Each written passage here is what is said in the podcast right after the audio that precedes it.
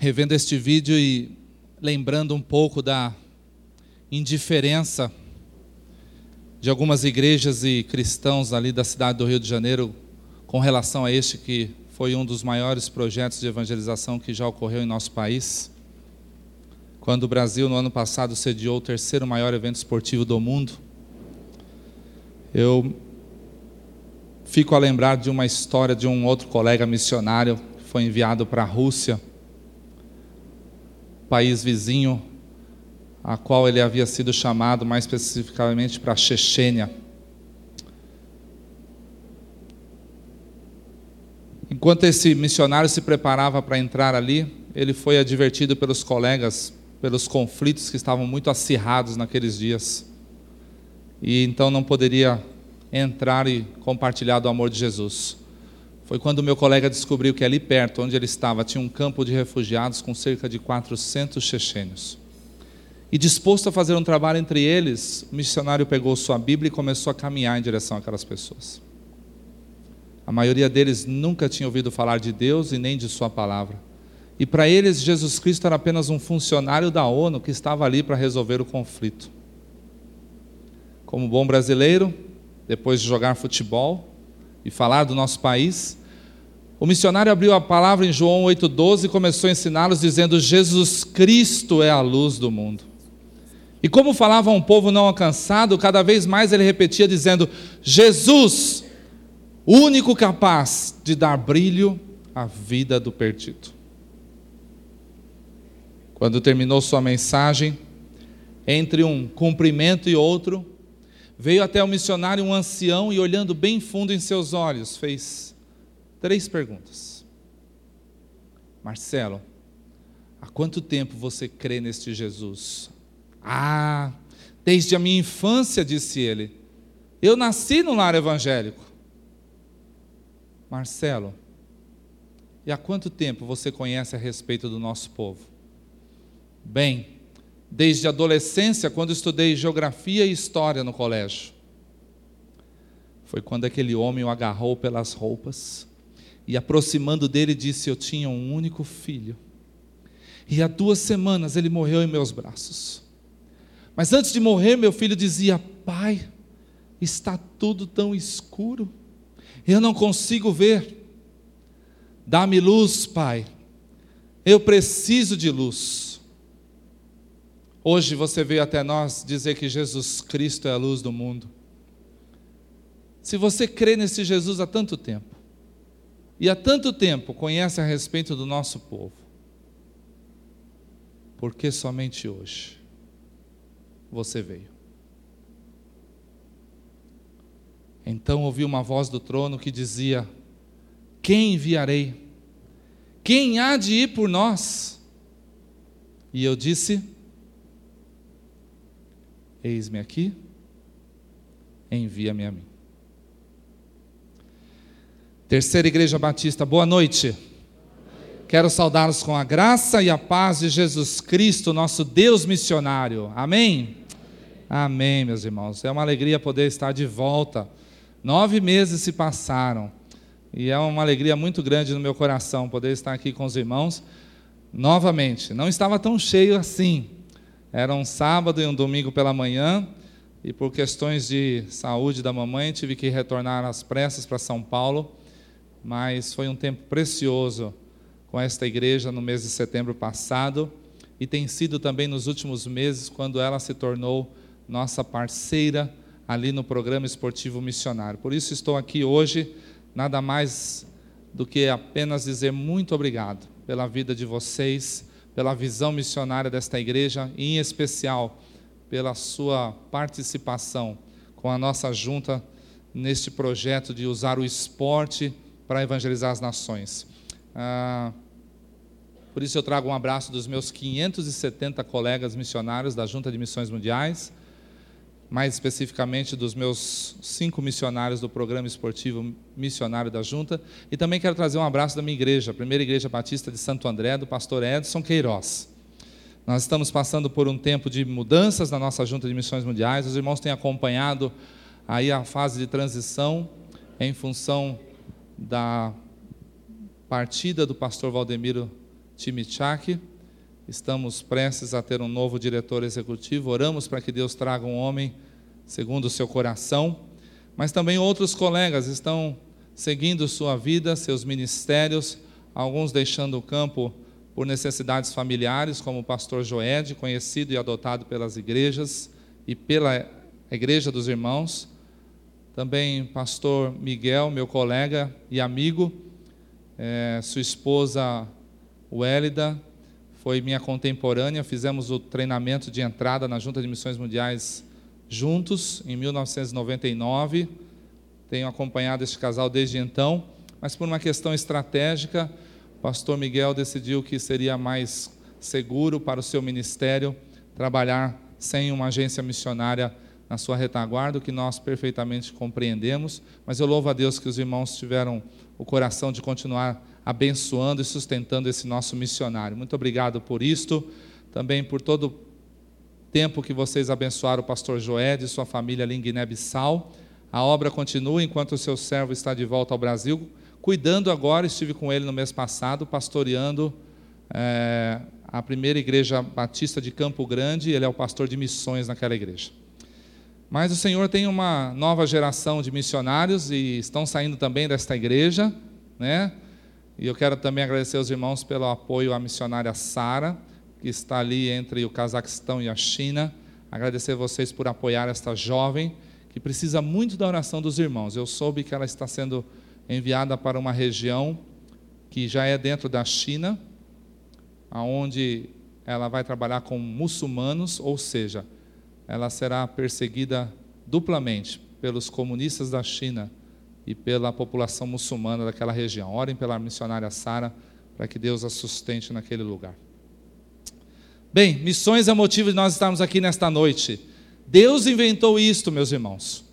Jesus Cristo morreu por isto. Há mais de 100 anos a Junta de Missões Mundiais vem fazendo isto. E a pergunta para você nesta noite é a seguinte: e você? Está disposto a viver por isto? Em junho de 1907, 32 delegados batistas reunidos ali na cidade de Salvador, escrevendo o estatuto da Convenção Batista Brasileira, decidiu que, no artigo 2, o fim desta organização será promover de missões domésticas e estrangeiras e tudo mais que direta ou indiretamente tenha relação com o reino do nosso Senhor Jesus Cristo, respeitando-se a soberania das igrejas e igualdade de direitos umas para com as outras. Há mais de 100 anos, os nossos irmãos decidiram que o nosso negócio seria fazer missões. Por isso, nós estamos aqui nesta noite. E eu gostaria de rapidamente compartilhar com os irmãos um texto que fala sobre a obra missionária, sobre a sua vocação diante desta obra. E nós temos aqui o tema da nossa campanha de missões este ano, que os irmãos conhecem muito bem, está aqui também neste banner, que diz: Missões, chamado de todos. Vocês podem ser melhor que isso. Vamos lá? Missões. Isto mesmo. E o texto base, a divisa está ali em Mateus 28, 19, parte A, que diz: Ide, fazei discípulos de todas as nações. Mas eu gostaria de compartilhar um texto com os irmãos que está ali na carta de Paulo aos Colossenses, e o tema dessa mensagem é esta pergunta que está na tela: Você tem de fato uma missão? Você é um cristão consciente do seu chamado e da sua missão neste mundo? Se você está consciente dela, precisa conhecer três atitudes que o apóstolo Paulo nos ensina através desta carta. Abra comigo sua Bíblia então em Colossenses 4, dos versículos 2 ao versículo 6.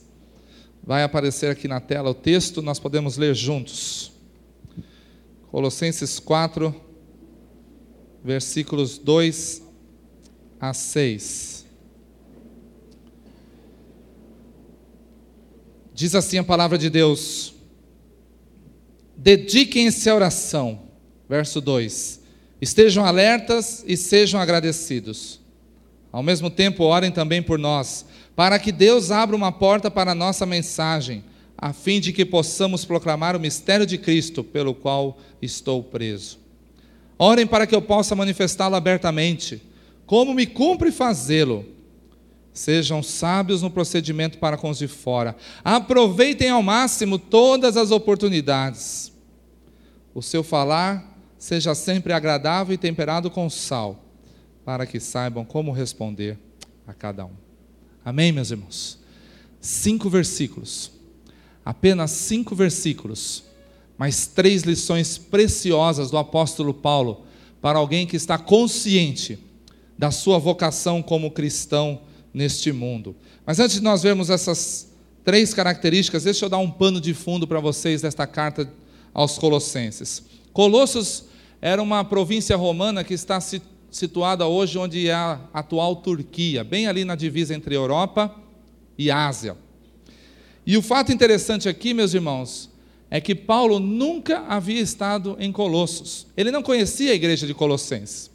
Foi seu colega de ministério, um homem chamado Epáfras, que era colossense, que havia plantado aquela igreja.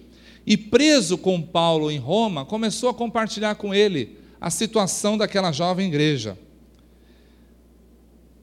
Epáfras dizia: Paulo, a igreja está crescendo, os irmãos estão participando, mas existem alguns problemas na nossa igreja. E haviam dois problemas básicos na igreja de Colossos. O primeiro era uma tal de teofania.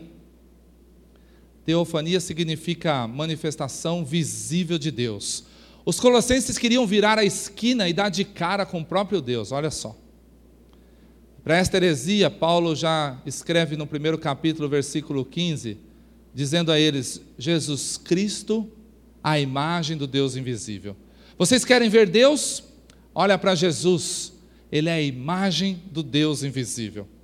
O segundo problema que existia na igreja de Colossos era uma verdadeira bagunça. Parecia o ataque do Palmeiras.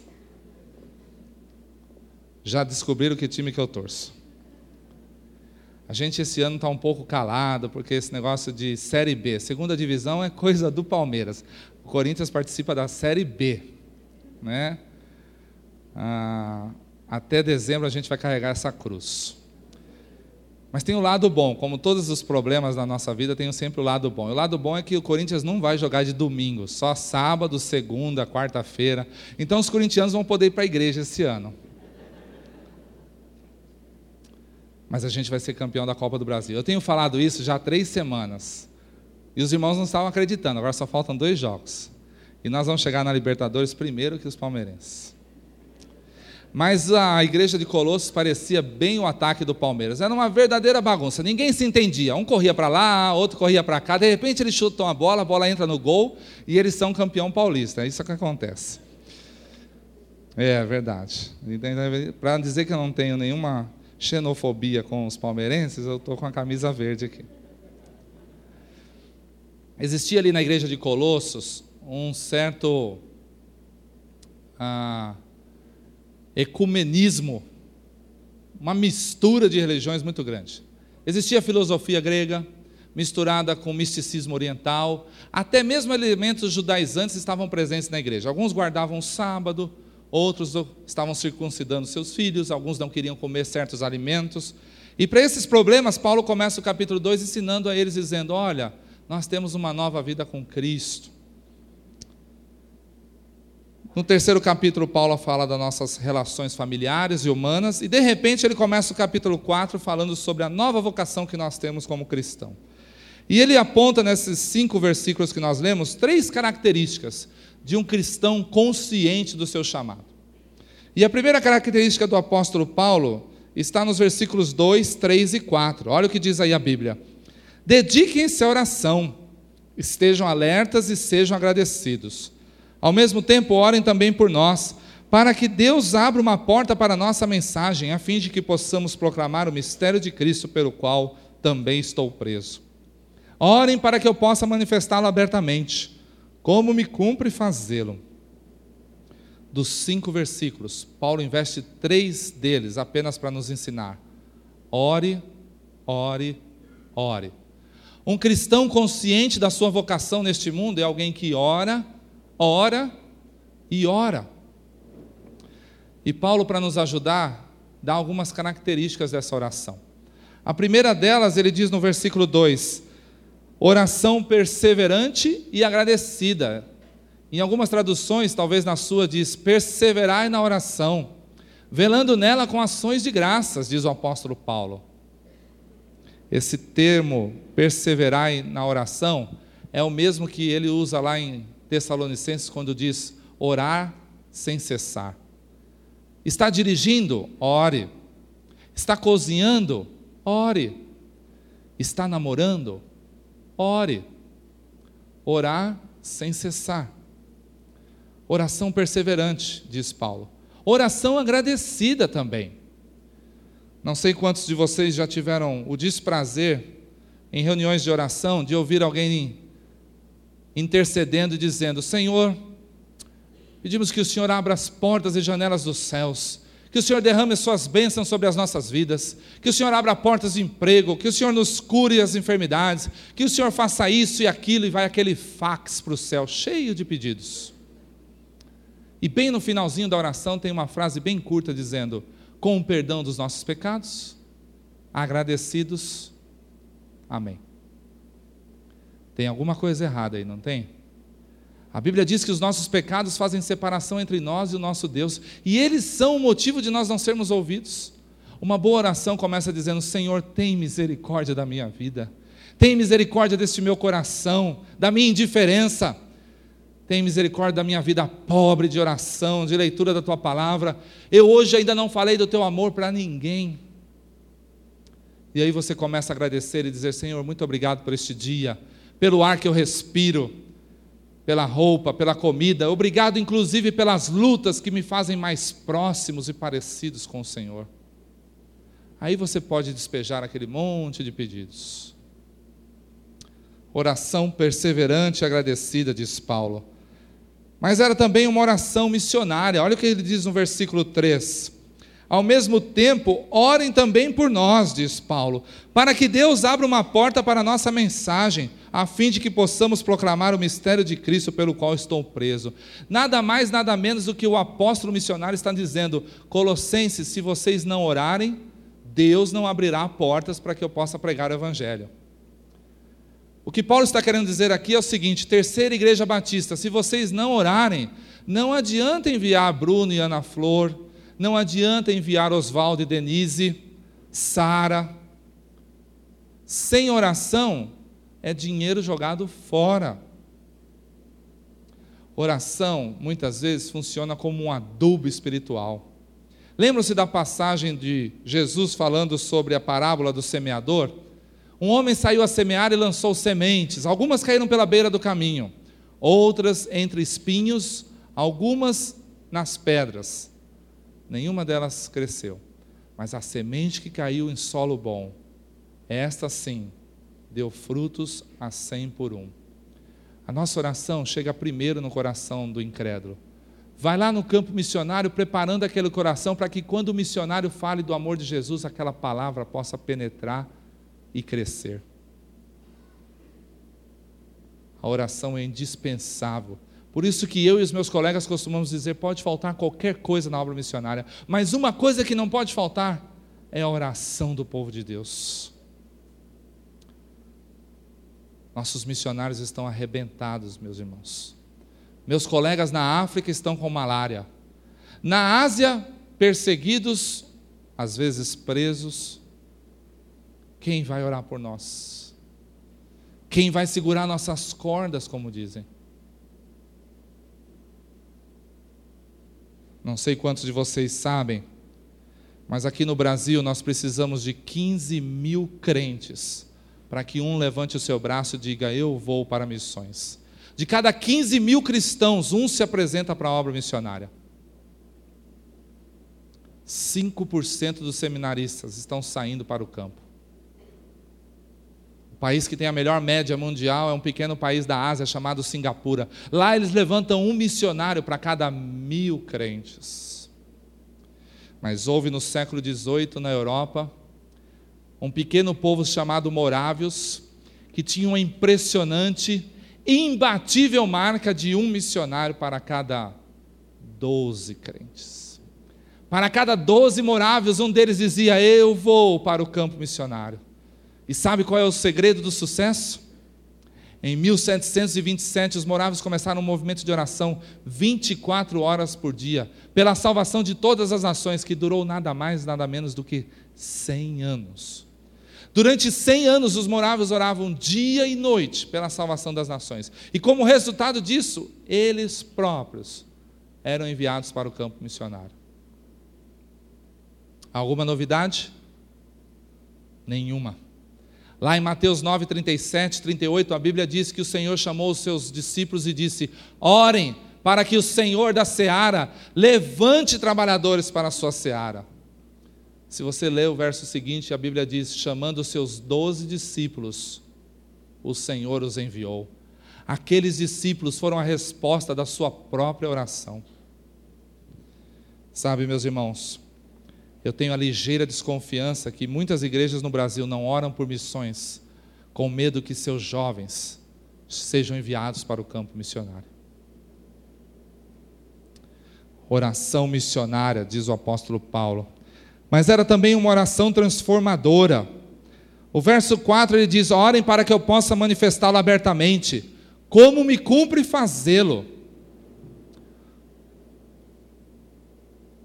Você vai ver uma imagem agora na tela, que foi uma imagem que circulou durante o período dos Jogos Pan-Americanos, lá no Rio de Janeiro. E antes que você ria desta imagem, vale aqui aquele ditado: seria cômico se não fosse trágico. Porque era assim que a internet estava retratando uma das cidades mais belas do nosso país. Porém, esse tipo de imagem que você está vendo não é uma afronta para o governo do Rio de Janeiro, muito menos para o governo de Brasília. Esta imagem que você está vendo é uma afronta para mim e para você. Porque eles estão dizendo assim: vocês cristãos ainda não tiveram condições de mudar essa realidade? Porque se alguém aqui nessa noite acredita que o exército do Lula ou as forças de segurança nacional podem dar jeito à violência do Rio, está enganado. O único que pode resolver o problema da violência no Rio é o Senhor Jesus Cristo. E somente no dia que a população carioca dobrar os seus joelhos diante de Jesus, é que eles vão experimentar a verdadeira paz que excede todo entendimento. Quando eu vi esta imagem pela primeira vez, me veio à cabeça instantaneamente aquele verso de Paulo aos Efésios, no capítulo 5, quando ele diz: Desperta tu que dormes, levanta-te de entre os mortos Cristo resplandecerá sobre vós. Meus irmãos, acreditem em mim. Paulo estava falando para a igreja brasileira: desperta, igreja, acorda. Nosso país está sendo dizimado, assolado. Filhos matam seus pais por herança, pais jogam seus filhos pela janela. E o que, que nós estamos fazendo? aqui em sua cidade uma corrupção desenfreada. E qual é a postura da igreja? Onde está a voz profética da igreja evangélica?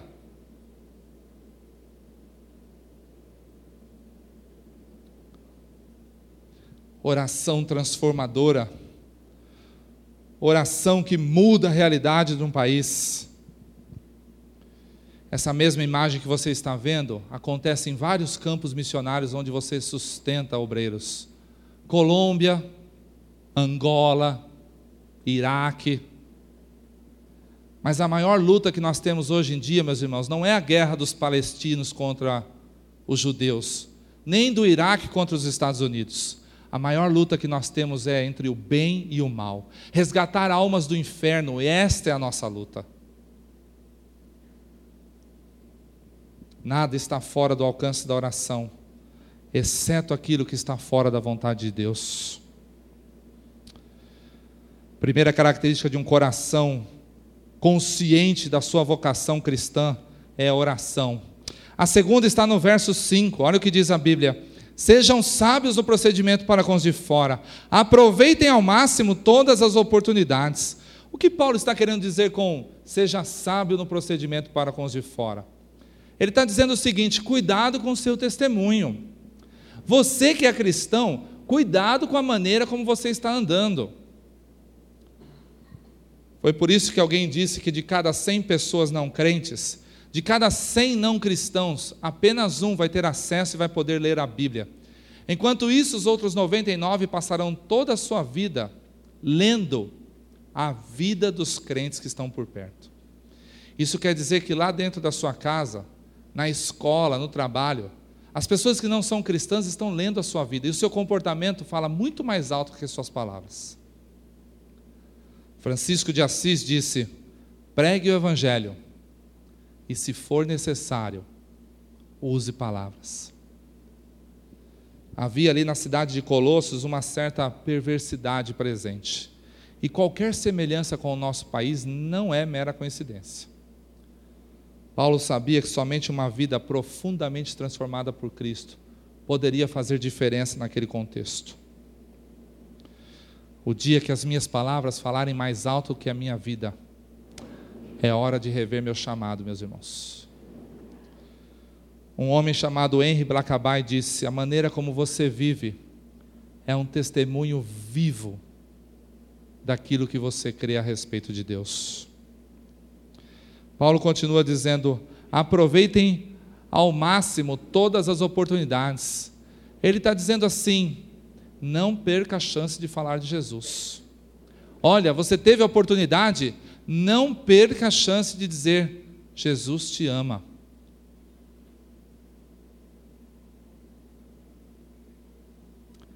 Este aproveite as oportunidades é o mesmo sentido de outra passagem de Paulo, quando ele diz lá em Efésios 5: remir o tempo. Estamos vivendo o fim dos tempos, meus irmãos.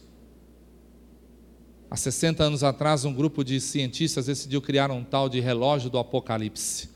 É um relógio virtual que marcaria quanto tempo falta para o fim do mundo. E de tempo em tempo esse relógio vem sido reajustado.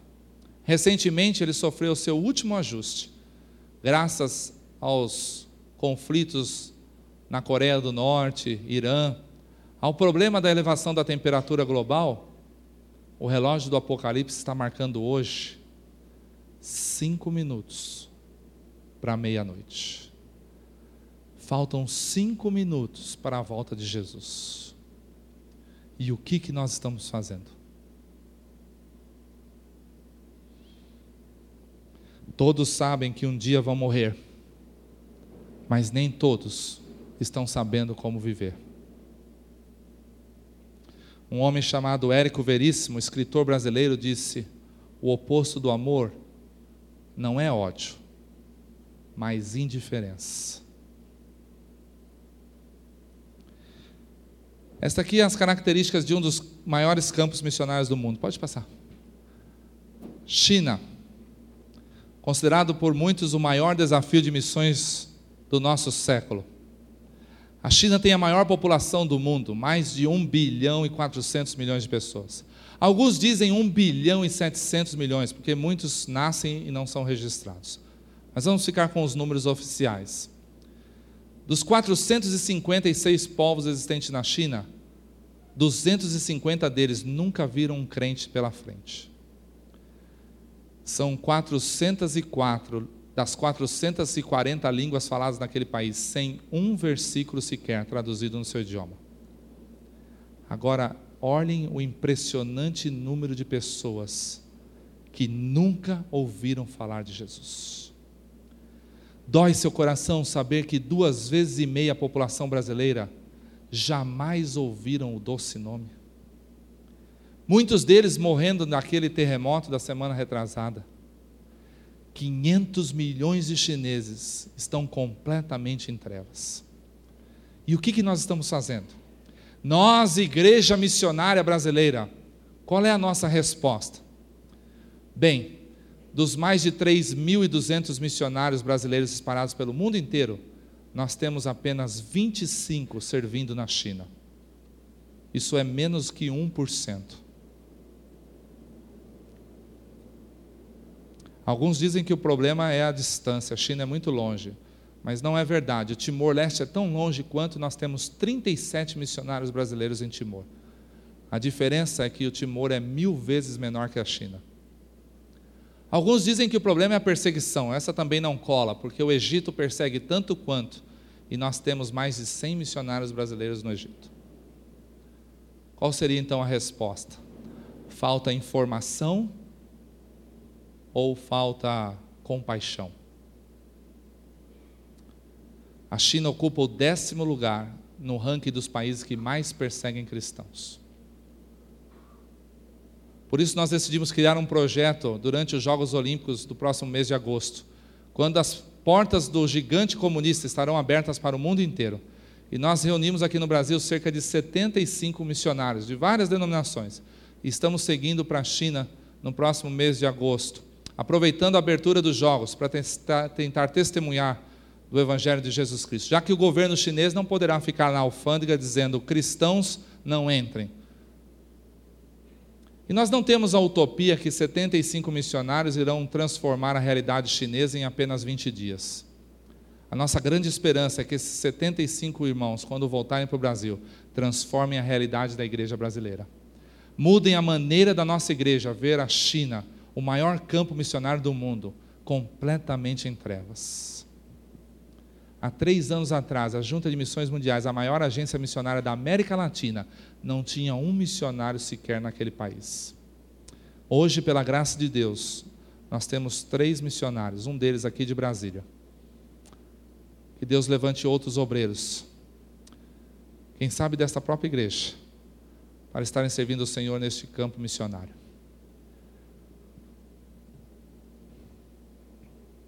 O secularismo da Europa é obra do diabo, meus irmãos. A parede do comunismo que impede o avanço do evangelho na Coreia do Norte, China, também é obra do diabo. A escravidão do hinduísmo, que rejeita Cristo e segue milhões de deuses falsos, obra do diabo. A cegueira do islamismo, religião que mais cresce hoje persegue os avanços missionários e cristãos, também é obra do diabo a indiferença no coração de muitos crentes e líderes quanto à oração e oferta missionária?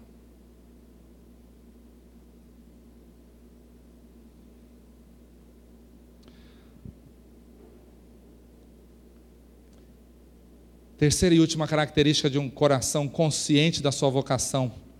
E já estamos terminando. Está ali no verso 6, que diz: o seu falar seja sempre agradável e temperado com sal, para que saibam como responder a cada um. Paulo nos ensina primeiro a orar, orar e orar. Depois ele diz que a nossa vida tem que ser tão bonita, tão irrepreensível diante das pessoas, para que depois a gente possa abrir a boca e dizer: Jesus Cristo é a salvação. E Paulo usa um termo para dizer sobre isso: seja a sua palavra temperada com sal. Por que ele está usando esse termo, sal? Você sabe que na época de Jesus não existia geladeira, não é mesmo? Imagine então como fazia para armazenar os alimentos. Tinha que ser com sal. Aliás, fazemos isso até hoje. Quem aqui não gosta de um bom bacalhau? Carne de sol. Alimentos que duram semanas, até meses armazenados com sal. Mas aqui, diferente daquele texto quando Jesus nos diz que somos o, a luz do mundo e o sal da terra, ou seja, que a igreja de Jesus é aquele que vai evitar que este mundo aí fora se apodreça e corrompa. Paulo usa o sal com outro termo. A gente sabe o que acontece com uma pessoa que come sal demais, não é mesmo? Ela sente sede.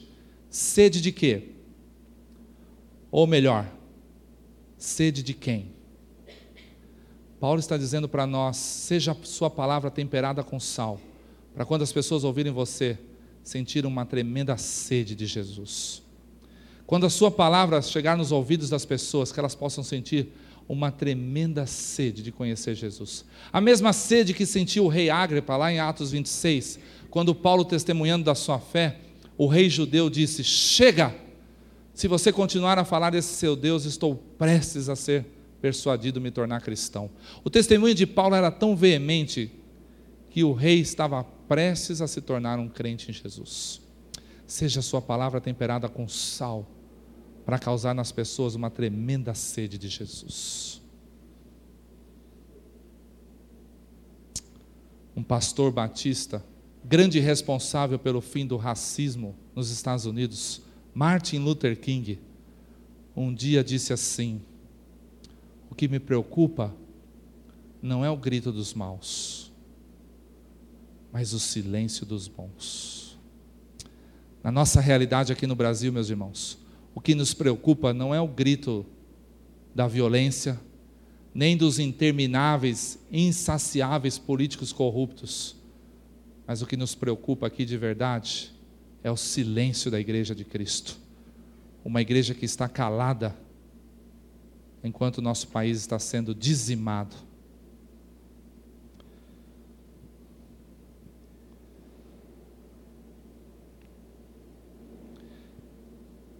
Essa história e realidade da igreja chinesa debaixo de tanta perseguição me fez lembrar a história de uma outra igreja que viveu dias muito difíceis também, que foi a igreja da União Soviética, ainda debaixo da cortina de ferro. Lá, a igreja subterrânea se reunia. Quando de repente, num dia, um grupo de irmãos estavam adorando a Deus e um grupo de policiais fortemente armados invadiu o templo. E um deles gritou bem alto: Aqueles que forem crentes de verdade, fiquem aqui serão mortos nessa noite. Se você estivesse lá aquele dia, o que você faria? Papais e mamães aqui presentes, se estivessem naquela noite com seus filhos ainda pequenos, sairiam pela porta e negariam a Jesus? Ou ficariam para ser mortos? Depois que os covardes saíram pela porta, aquele policial abaixou sua arma e disse: perdão, meus irmãos. Eu tive que fazer isso porque desejava ter comunhão com aqueles que são verdadeiramente crentes em Jesus Cristo. Imaginem como foi o culto naquela noite. O céu desceu naquele lugar. Deus está à procura de homens e mulheres que o adorem em espírito e verdade. Pessoas que estão dispostas a pagar o preço de serem crentes. É muito fácil ser crente no Brasil, meus irmãos dá até status.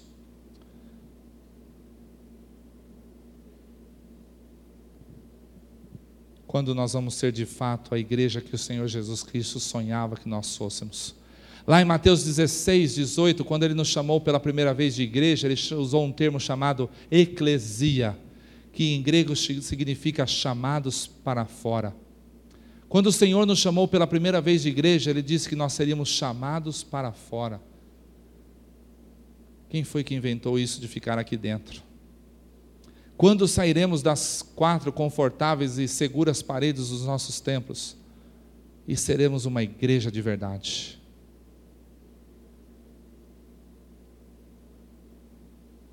Se você estivesse diante de uma pessoa que você muito ama, quais seriam suas últimas palavras para ela? O que você diria lá no aeroporto para alguém que você muito ama, se tivesse certeza que não haveria mais? Vou sentir saudades? Manda um e-mail? Jesus Cristo escolheu umas palavras muito especiais para dizer para os seus discípulos na última vez que os viu. Em Atos 1:8 ele disse: "Recebereis poder ao descer sobre vós o Espírito Santo, e sereis minhas testemunhas em Jerusalém, Judéia, Samaria até os confins da terra." Em João 20, 21, o Senhor disse: Assim como o Pai me enviou, eu vos envio.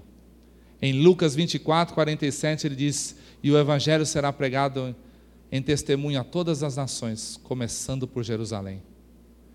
Em Marcos 16, 15, o Senhor disse: Ide e pregai o evangelho a toda criatura.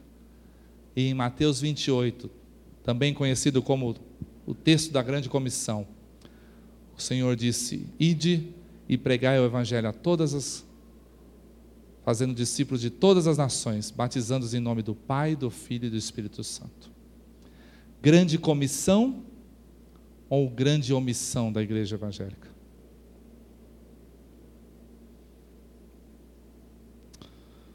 Eu sonho, meus irmãos, que um dia cada igreja batista em nosso país terá uma placa bem grande na porta de saída dizendo: prepare-se, ao sair deste templo, você estará entrando num campo missionário.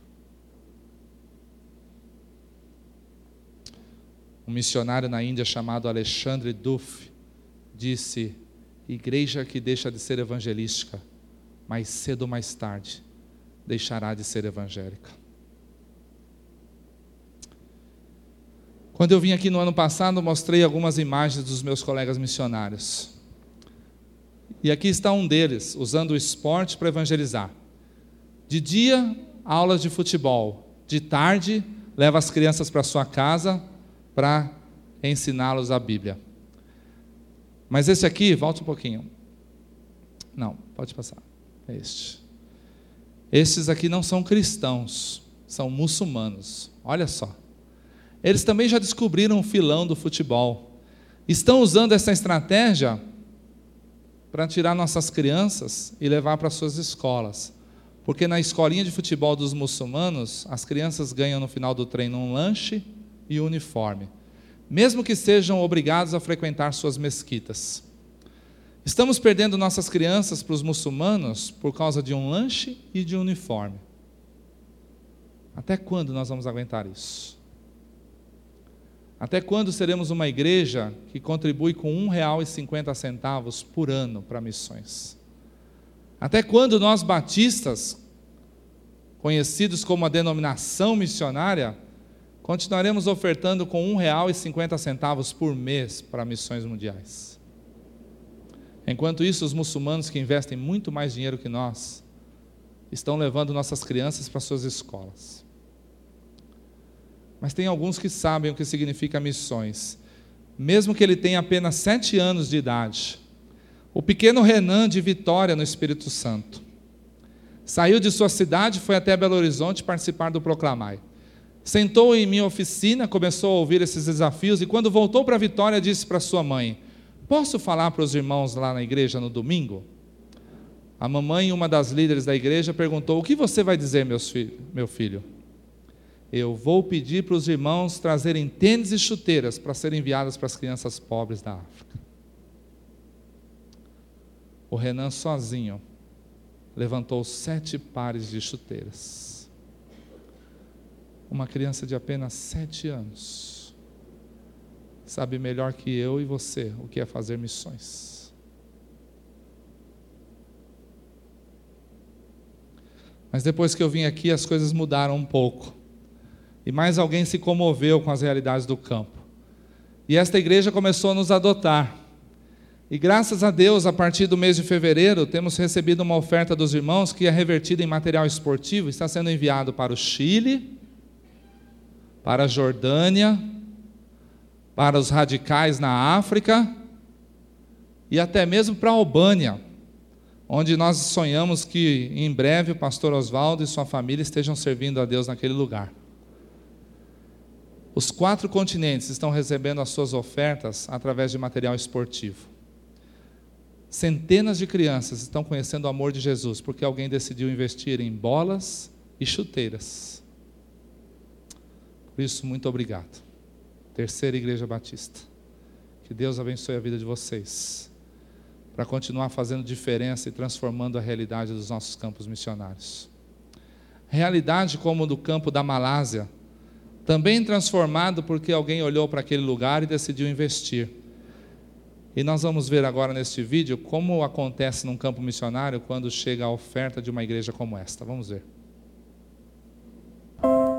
Eu vou ler para os irmãos porque a legenda está bem pequenininha, tá? Pode baixar um pouquinho. Eu amo jogar futebol. Quando eu jogo futebol é quando eu me sinto mais feliz.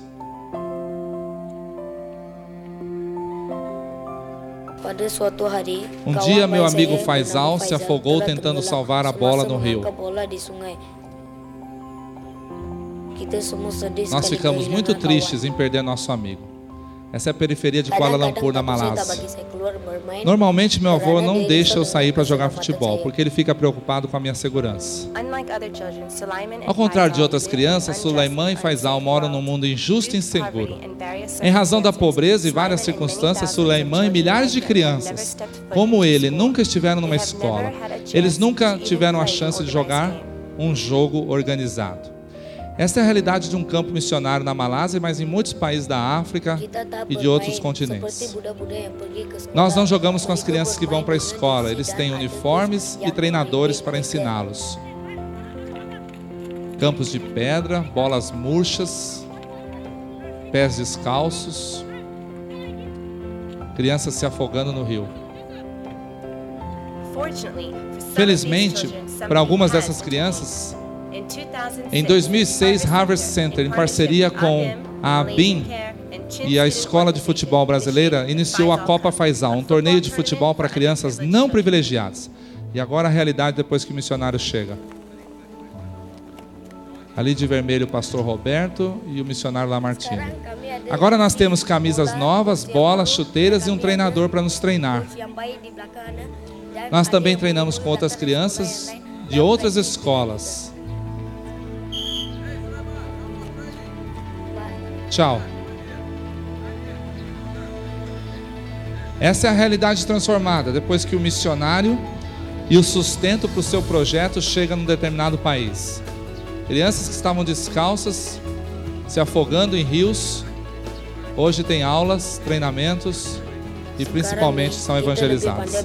Agora nós jogamos melhor, não como antes. Nós aprendemos a jogar como um time, não apenas individualmente. A Copa Faisal é o primeiro torneio na Malásia para agir como voz de liberdade e oportunidades para crianças pobres. A Copa Faisal dá para as crianças não favorecidas a primeira experiência de um jogo organizado. Crianças adquirem disciplina, preparo físico, habilidades e atitudes positivas que vêm inseridos nesse jogo organizado.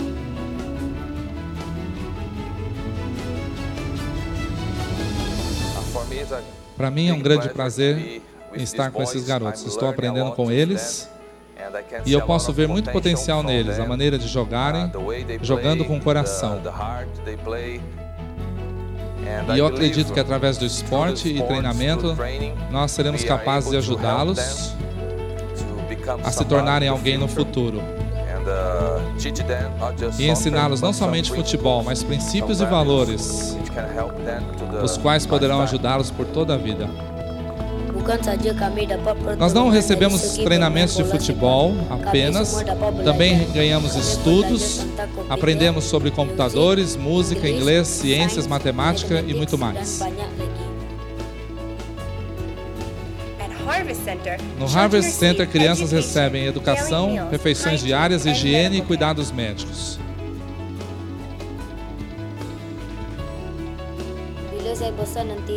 Quando eu crescer, eu quero ser um treinador de futebol e ajudar a dar oportunidade para crianças pobres, como foi dada para mim. Eu agradeço a Deus e sou grato aos treinadores e professores que lutam sem cansar pelo meu futuro.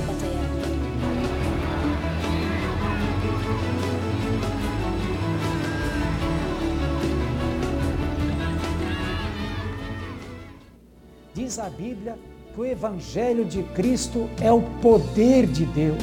Nossos obreiros estão levando esse Evangelho e, através dele, transformando vidas, ressuscitando mortos que jazem nas trevas do pecado para uma existência plena em Jesus, a luz do mundo. Mas há muitas nações que ainda estão em trevas, porque a luz de Jesus ainda não chegou até elas. Você pode acender essa luz contribuindo para o sustento de obreiros, para a compra de bolas de futebol, chuteiras, uniformes, enfim, para equipar os meninos da periferia de aldeias remotas, onde os nossos radicais estão trabalhando. Contribua e participe desse ministério. Nós não queremos o seu dinheiro para construir prédios, mas para sustentar missionários e viabilizar seus projetos, que tem como objetivo levar a Igreja de Cristo, luz para as nações, ao mundo inteiro.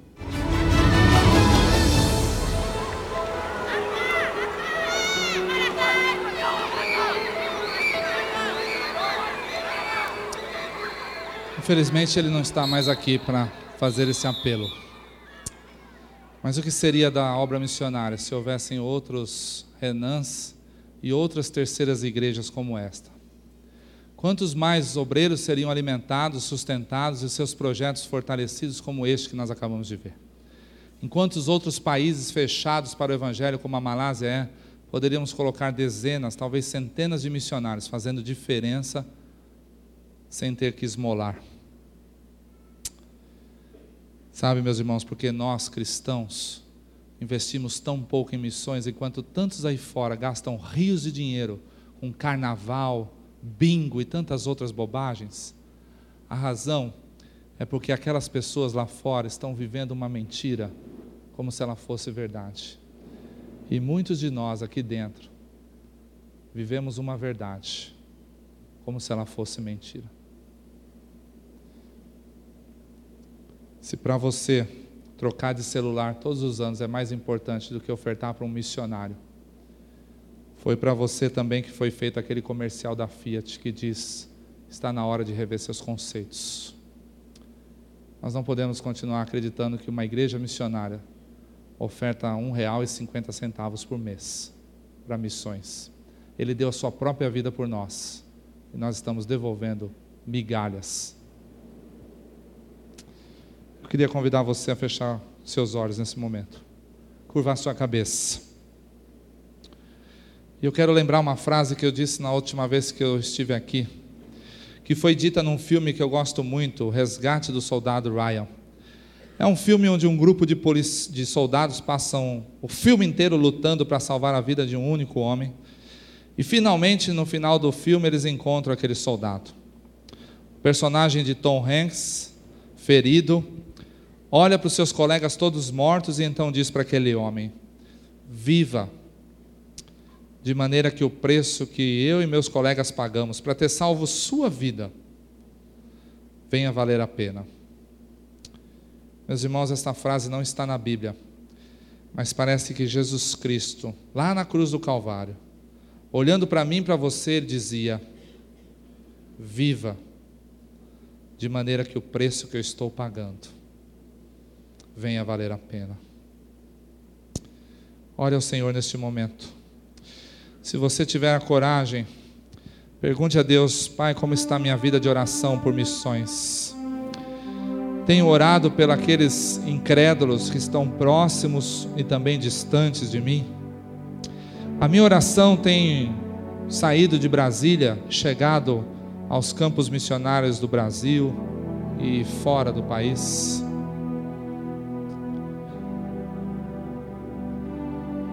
Talvez Deus esteja falando com você que falta oração por missões na sua vida.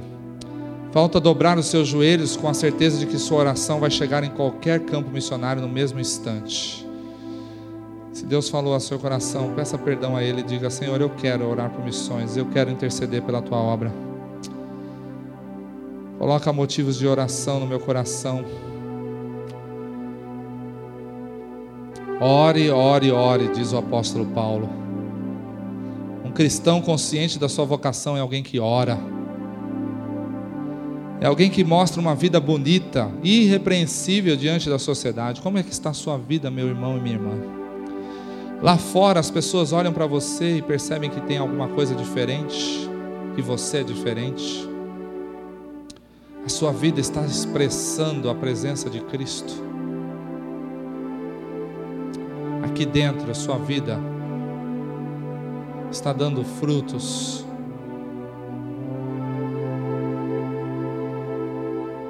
Deus encontra o seu coração tão liberado como dessas crianças que entregaram seus cofrinhos para a obra missionária hoje.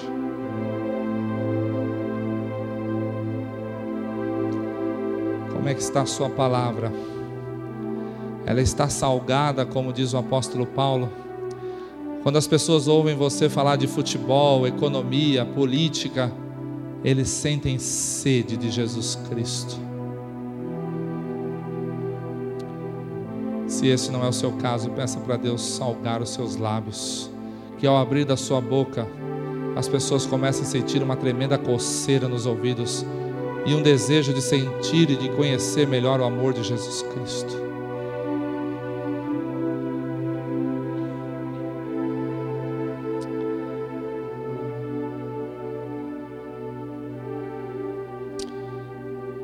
Deus está levantando intercessores nesta igreja nesta noite.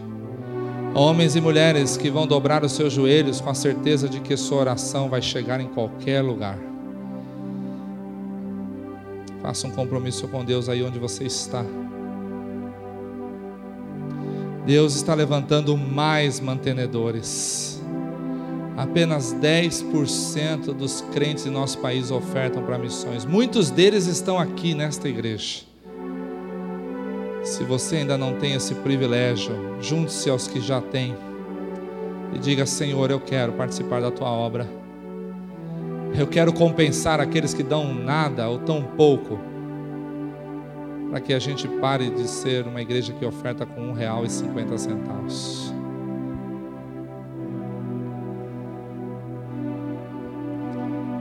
Até o final do ano, diversos outros países vão receber materiais esportivos por causa desta igreja. Aleluia.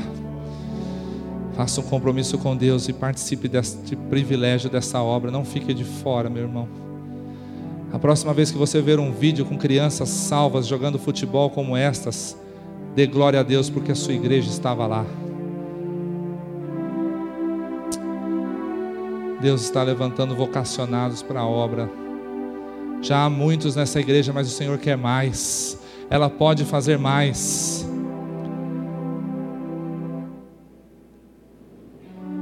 O Senhor vai trazer a Copa do Mundo para Brasília em 2014. Esta cidade será uma das sedes da Copa do Mundo. Quantos voluntários vão sair desta igreja para evangelizar a população brasileira e seus turistas? Quantos vocacionados dessa igreja sairão para os campos missionários? Quantos poderiam estar indo comigo para a China no próximo mês de julho? Onde estão os jovens, homens e mulheres dessa igreja? Pai, eu sei que o Senhor já tem feito muito através da terceira igreja batista, mas eu tenho no meu coração que o Senhor pode fazer ainda mais. Eu tenho no meu coração, Deus, que o Senhor ainda pode levantar mais intercessores nesta igreja, que o Senhor possa levantar ainda mais ofertantes para que o número de missionários simplesmente dobre. Por isso, Deus, em nome de Jesus Cristo, move o teu espírito neste lugar que nesta noite o Senhor não encontre resistência em qualquer coração neste ambiente. Que as vidas que estão aqui, trazidas pelo Teu Espírito, possam ser tocadas pelo Senhor nesta noite. Que haja pessoas se rendendo à Tua obra missionária.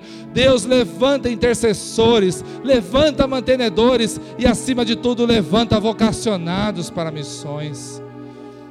Deus, em nome de Jesus Cristo, faz a terceira igreja batista cada dia mais uma igreja missionária, uma igreja que se comove, mas uma igreja que também responde aos desafios de missões.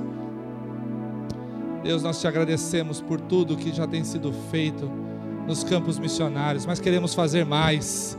Nós queremos mais. O Senhor não poupou o seu próprio filho, deu a sua própria vida em nosso lugar. Nós queremos dar mais para o Senhor, Deus. Pai, que todas as vezes que se falar de missões nessa igreja, que nenhum coração seja resistente para os desafios.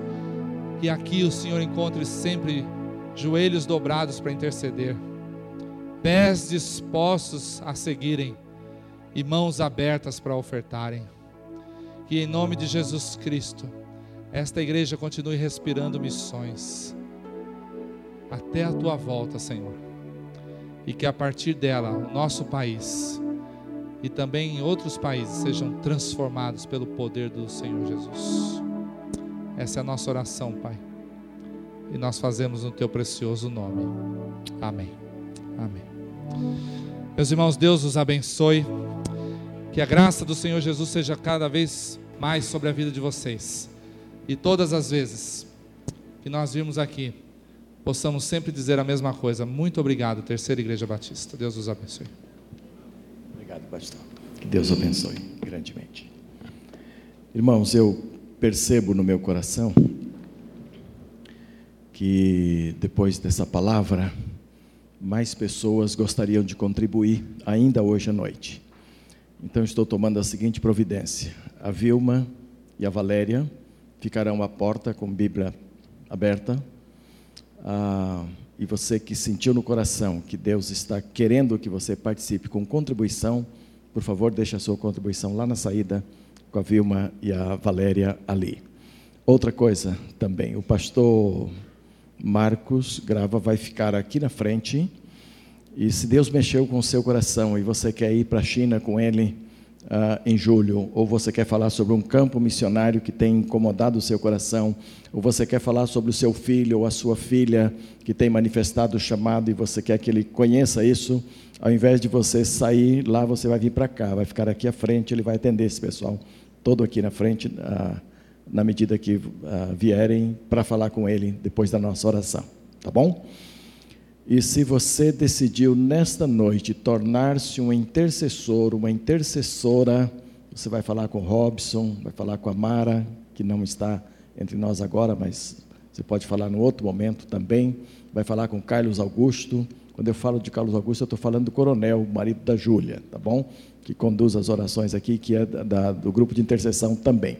Chegue a essas pessoas e diga: Olha, naquela noite eu senti o meu coração compungido para orar, para ser intercessor na igreja. E você vai acrescentar, junto àqueles que já estão fazendo isto, um trabalho de oração muito sério diante do nosso Deus. Tá bem? Vamos em pé então agora a orar ao Senhor, fechando este culto, depois ao, ao som de instrumentos musicais. Todas estas coisas, toda esta movimentação estarão acontecendo. Eu estarei à porta despedindo os irmãos e é, é, esses apelos que eu fiz aqui com certeza serão atendidos. Pai querido, muito obrigado, porque mais uma vez o Senhor falou profundamente nos nossos corações e realidades foram mostradas de modo que essas verdades que nós vimos continuam mexendo com o nosso coração. Nós te louvamos porque temos compreendido que nós podemos participar e que é um privilégio muito grande fazer isso na obra do Senhor. Mas entendemos também que podemos fazer muito mais, ó oh Deus e por isso eu sei que tu estás trabalhando corações hoje à noite aqui e que estas vertentes colocadas aqui sejam atendidas para a honra e glória do teu nome.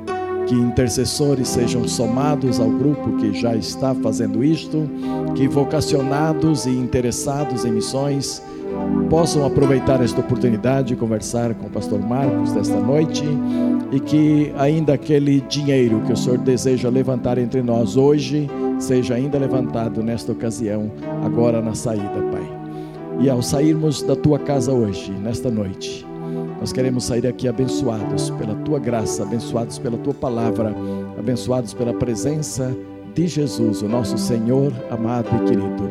E como pastor desta congregação, ó Deus, eu abençoo cada irmão aqui, cada irmã, no nome santo de Jesus Cristo. E que esta semana seja uma bênção na vida de cada um de nós. E que toda honra e glória nós saibamos tributar ao teu nome. Pois assim fazemos em nome de Jesus. Amém e amém. Podem sentar e orar silenciosamente e tomar essa direção que eu anunciei.